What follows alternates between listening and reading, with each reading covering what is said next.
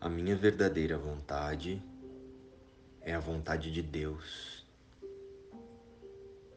Eu sou um com Ele. Inspiração sobre o fato de não existirem coincidências. Olá, queridos irmãos. Como estão vocês?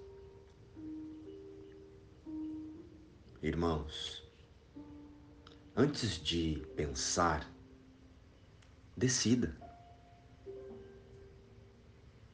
Precisamos simplesmente decidir que o que verdadeiramente queremos é apenas a visão do Espírito sobre todas as coisas neste sonho, nesta ilusão de realidade que damos o nome de mundo. Então, precisamos pedir que o Espírito Santo corrija a nossa percepção das ilusões.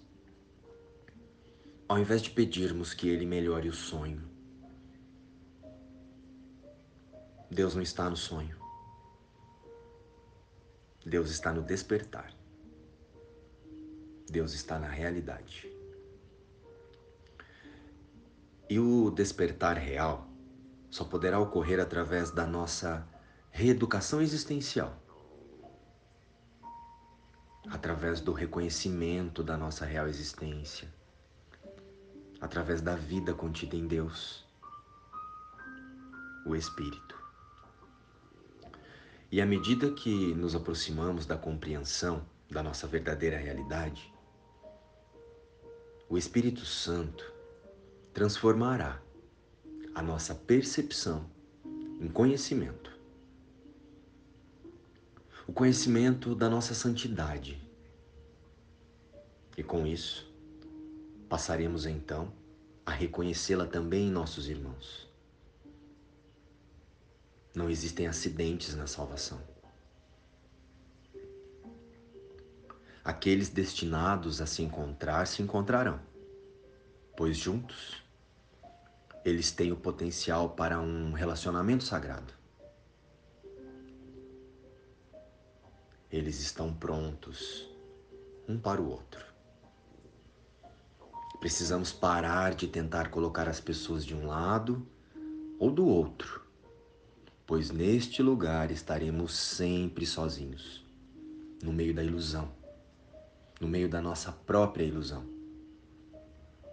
O ego é o rei da hipocrisia. Esta é a especialidade do autoconceito equivocado que ele, o ego, engendra nas personalidades a hipocrisia. E com isso, através dessa ideia de vida no corpo e a realidade no mundo, passamos a buscar a paz em prazeres e felicidades temporárias, em ídolos aqui nas formas. E esse papel, o de buscador da paz e do amor, fora da nossa mente, é o personagem que estamos inventando para confirmar a nossa ideia de separação. Cada pequena coisa ou ser que percebemos aqui no mundo das formas, na ilusão, faz parte da unidade do Cristo. É o Filho de Deus. Deus é integridade. Somos todos o Cristo. Somos todos um único Filho de Deus. Somos uma indissociável unidade entre o Pai e o Filho. E o Cristo? O Cristo não é uma entidade, uma energia ou uma pessoa, como muitas vezes tentamos dar forma. O Cristo está em todos nós. É um estado do ser Relembrarmos o Cristo é relembrarmos o amor, o Espírito. Com isso, estaremos em contato real com a nossa existência e com a nossa verdadeira realidade. E conforme vamos permitindo que a mente se realinhe com a verdade sobre nós, passamos a experienciar o sonho feliz. E o estado de sonho feliz é um processo. E acontece à medida que a mente passa a se reconhecer unicamente em espírito. Sendo assim, passamos a convidar o Espírito Santo, a voz que fala por Deus, mais e mais, para participar da nossa experiência temporariamente humana e nos auxiliar a relembrar apenas o Cristo. Através dessa prática, vamos todos abrindo espaço para que Deus dê o último passo. Não existem acidentes na salvação.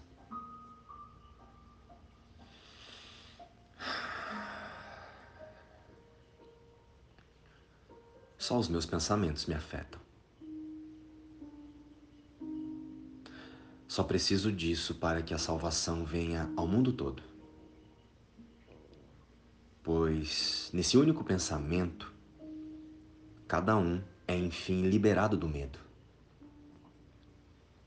Ele, agora, o Filho Santo de Deus, aprendeu que ninguém o assusta e que nada pode ameaçá-lo não tem inimigos e está a salvo de todas as coisas externas. Os seus pensamentos podem assustá-lo, mas como pertencem exclusivamente a ele, lhe é dado o poder de mudá-los e de trocar cada pensamento de medo por um feliz pensamento de amor. Ele crucificou a si mesmo mas Deus planejou que o seu filho amado fosse redimido. Só o teu plano é seguro, meu Pai. Só o teu. Todos os outros falharão. E terei pensamentos que me assustarão, até aprender que me deste o único pensamento que me conduz à salvação. O amor. Só os meus pensamentos de medo falharão e não me levarão a lugar nenhum. Mas o pensamento que me deste, meu Pai, promete levar-me para casa, porque mantém a tua promessa ao teu filho. Não existem acidentes na salvação. Luz e paz. Inspiração, livro Um Curso em Milagres.